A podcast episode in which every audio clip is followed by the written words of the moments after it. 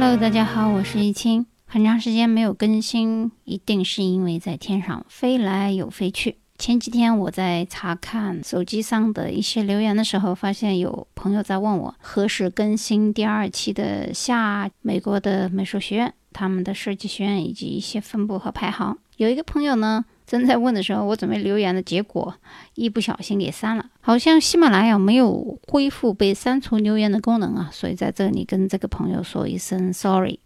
那么今天我们要更新的主题是关于远程会诊。首先我要把这个概念植入一下。很多人呢由于经济原因啊，不能够到美国就医或者就诊，所以我们可以通过远程会诊的方法来进行治疗，或者说提出一个方案。中国的医生和外国的专家学者一起来对病人的情况做一个分析，然后呢买美国的处方药。如果在美国你没有得到任何医生的处方，那么你是不可不能够购买这个处方药的。所以很多人邀请他们的亲戚或者朋友帮他们在美国去买任何的处方药都是不可能的，也就是说不现实的，除非它是非处方药。那么你可以在商场或者是药店。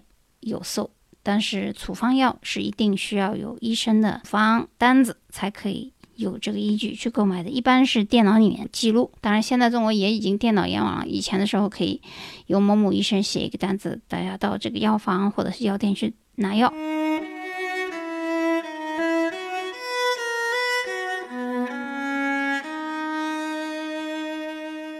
很多年以前啊，我都不记得他多大了。我一个远房的亲戚呢，曾经求助我帮忙，因为那时候我去美国，大约时间也有十年左右的时间了。他年纪不算太大，二十多岁，身体也非常健康，但是呢，有一个毛病就是特别容易瞌睡，所以呢，经常使得他在上班的时候也昏睡过去，很多时间都自己都不知道。醒来的时候，在家里也是一样。那么，那么醒来的时候，在他自己并不察觉的情况下，觉得也非常的疲惫。那么这种情况，我们也不知道它的医学定义了，还是嗜睡症还是什么？我没有去研究过这个症状啊。但是我觉得挺危险的，万一他走到这个马路上，想着想着就睡着怎么？倒下来了。所以一直呢，我记得这个事情，但是当时由于我并不了解美国有这个先进的。远程会诊的这么一个技术啊，当然也是随着互联网的发展，新的一种治疗方式和形式才应运而生。我在讲这个音频的时候，我也没有跟我的远房的亲戚去联系，希望他以后将来如果能听到我的音频的话呢，可以通过这个方式得到一个专家的治疗或者是会诊，来确定病症的原因或者是治疗方案。那么远程会诊以后呢？有的人问说，那是不是就不需要去美国就医，还是说一定要去美国就医呢？这个情况要根据医生和专家的结论，或者说中方和美方的医生来会诊这个病人以后，根据他的情况来定。所以我们的远程会诊并不拒绝到美国来就医，但是如果能够在药物治疗的控制下。那就不必要花冤枉钱到美国来了。所以远程会诊呢，其实可以给很多病人的家属或者是家庭减少经济负担。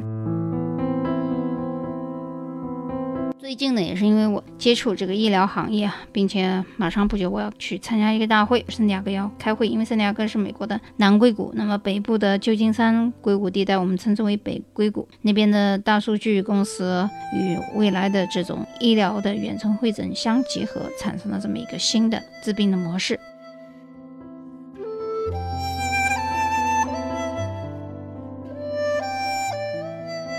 好，我们今天的内容呢，主要是分三个部分呢去讲一下。第一，病人是否需要出国；第二，我们远程会诊会给病人带来某些好处，以及我们会有一些病例的分析。第三点呢，我们要远程会诊以后，如果需要到美国去落地就诊，它有哪些流程以及他们的费用。第四呢，我们讲一下这样的流程它适合什么样的人群。好，我们从第一点开始讲起，也就是。是否赴美就医呢？目前呢，美国有一家著名的硅谷医疗公司与硅谷的计算机公司联合合作，创立了一个合法的提供远程高质量品质医疗服务以及药品服务的这样一个跨境的医疗机构，已经与五百位美国前百分之一的顶级的医疗专家直接签约，为患者诊断并做出治疗方案。这样的好处就是大大方便了中国的一些不算是特别富裕的阶层或者其他国家想通过美国的高科技诊断水平来确诊，并且呢得到一个治疗的这么一个便捷的方案。吴军博士前不久推出他这个留学的收费指南音频以后，他也在关注这个美国医疗检测仪器。毕竟呢，他所毕业的大学呢，约翰。霍普金斯呢，在生物科技方面的技术哈研究相当不错的。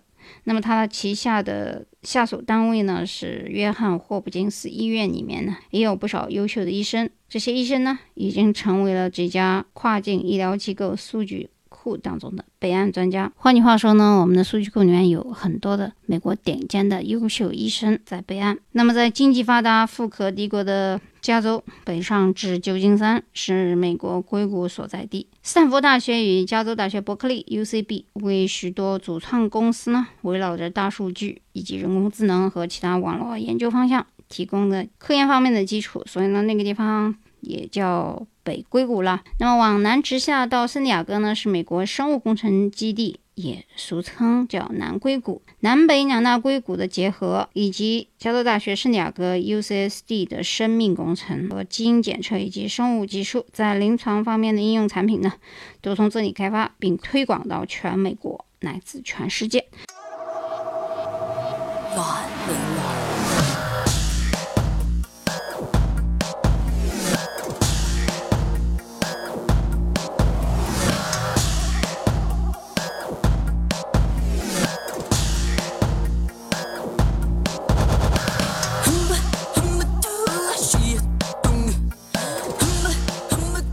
所以，这样一个南北合作产生的新一代的远程医疗机构呢，对全世界都带来一个福音。好，第二点，我们来讲一下，是否是要盲目的前往美国就医呢？因为去一趟美国没有一百万是下不来，所以有的时候家庭没有那么多精力和时间去耗费在这么一个过程当中。那么，美国的远程专家呢，在会诊的时候，就可以在患者决定去美国之前解决问题。那么，他们的过程一般是与中国的一家具有着视频设备的医院医生进行会诊。首先呢，来解决一下病例的诊断，协助诊断，并且给予治疗方案。然后呢，有一些后续的服务啊，比如他们在不同阶段阶段的肺癌呀、胸腺瘤啊。间皮瘤和食管癌啊这样的方面进行一个会诊。我们先来举一个例子啊，这样一个会诊的摘要呢，啊，提问者呢是在问，由于这个化疗呢引起了很多副作用的症状，患者家希望。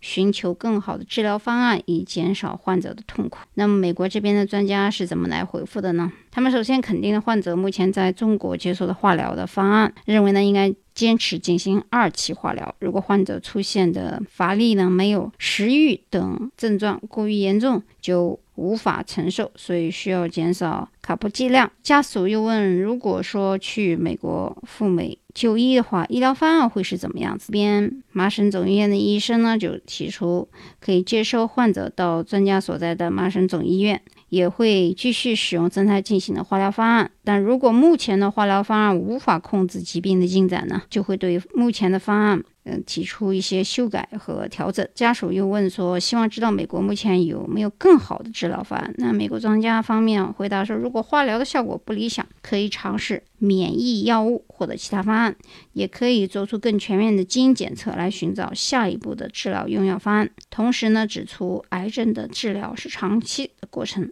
如果到美国将需要长期居住，因此呢，不建议现在就医。所以，我们从这个会诊的。摘要来看呢，如果会诊时刻医生可以确认或者是调整化疗的过程或者使用的药物的话，我们在不需要美国就医的情况下，就可以把这个化疗的过程和解决方案给处理的不错了。那么这样一个会议的摘要呢，就解释了一下在一些癌症啊或者肿瘤等重症治疗的这么一个情况，远程治疗所提供的好处。那么这样一个会诊后期会有一个跟踪的药物治疗。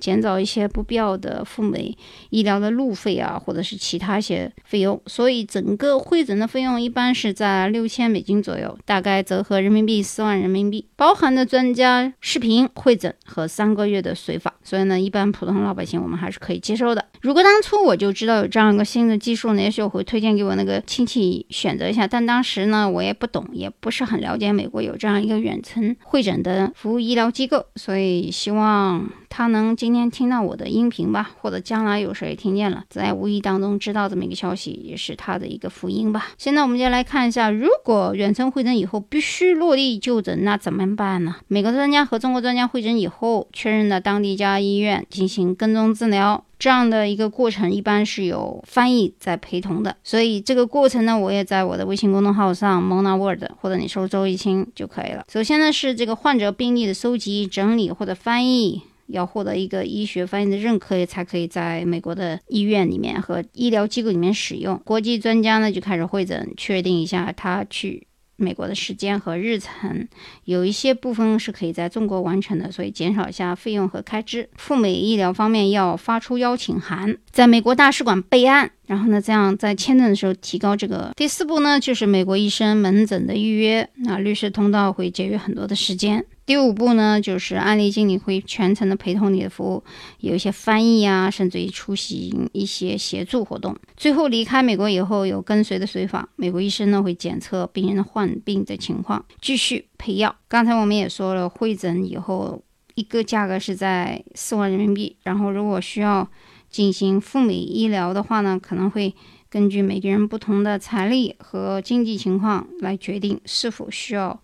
花一花去美国的钱，好，我们再来看第四点，就是是不是所有人都适合去做会诊呢？不见得啊。首先，最好是符合以下六个条件：第一个，这些病症诊断为罕见病，就特别稀罕见的，在国内还没有标准的治疗方案。那么这时候，你可以通过与美国专家的会诊来选择一些新的高科技的临床实验进行的治疗。第二呢，是不确定性的一些治疗方案呢，在国内没有得到一些案例的分析或者证明成功过这样的案例，你可以选择一下和国际顶级的专家来进行会诊。第三个就是，如果打算去赴美治疗或者参加这个临床实验的话呢，是否要跟国内的治疗有冲突？如果是冲突的话呢，是不是不能去？如果不确定能去呢，是否还是有必要去？这个都是要问清楚的。然后第四点呢，已经问诊过国内许多家医院，给出的诊断呢或者意见都不一样。这个时候呢，希望你去听一下国际权威的专家的建议，因为你也许已经在全国走了不仅三十多家医院，甚至于包括十到二十家医院，结果这个病都没治好。然后每一家医院的想法说法都不一样。这个时候我建议你可以听一下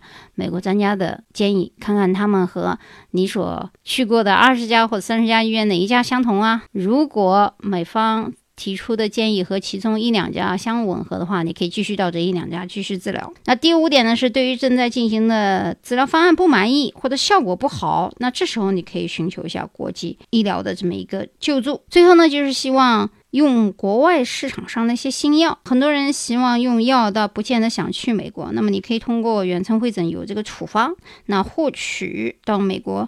买这个就诊处方药的这这么一个权利，这以上六点呢是所有适合想享受这个远程治疗的病人的条件和建议。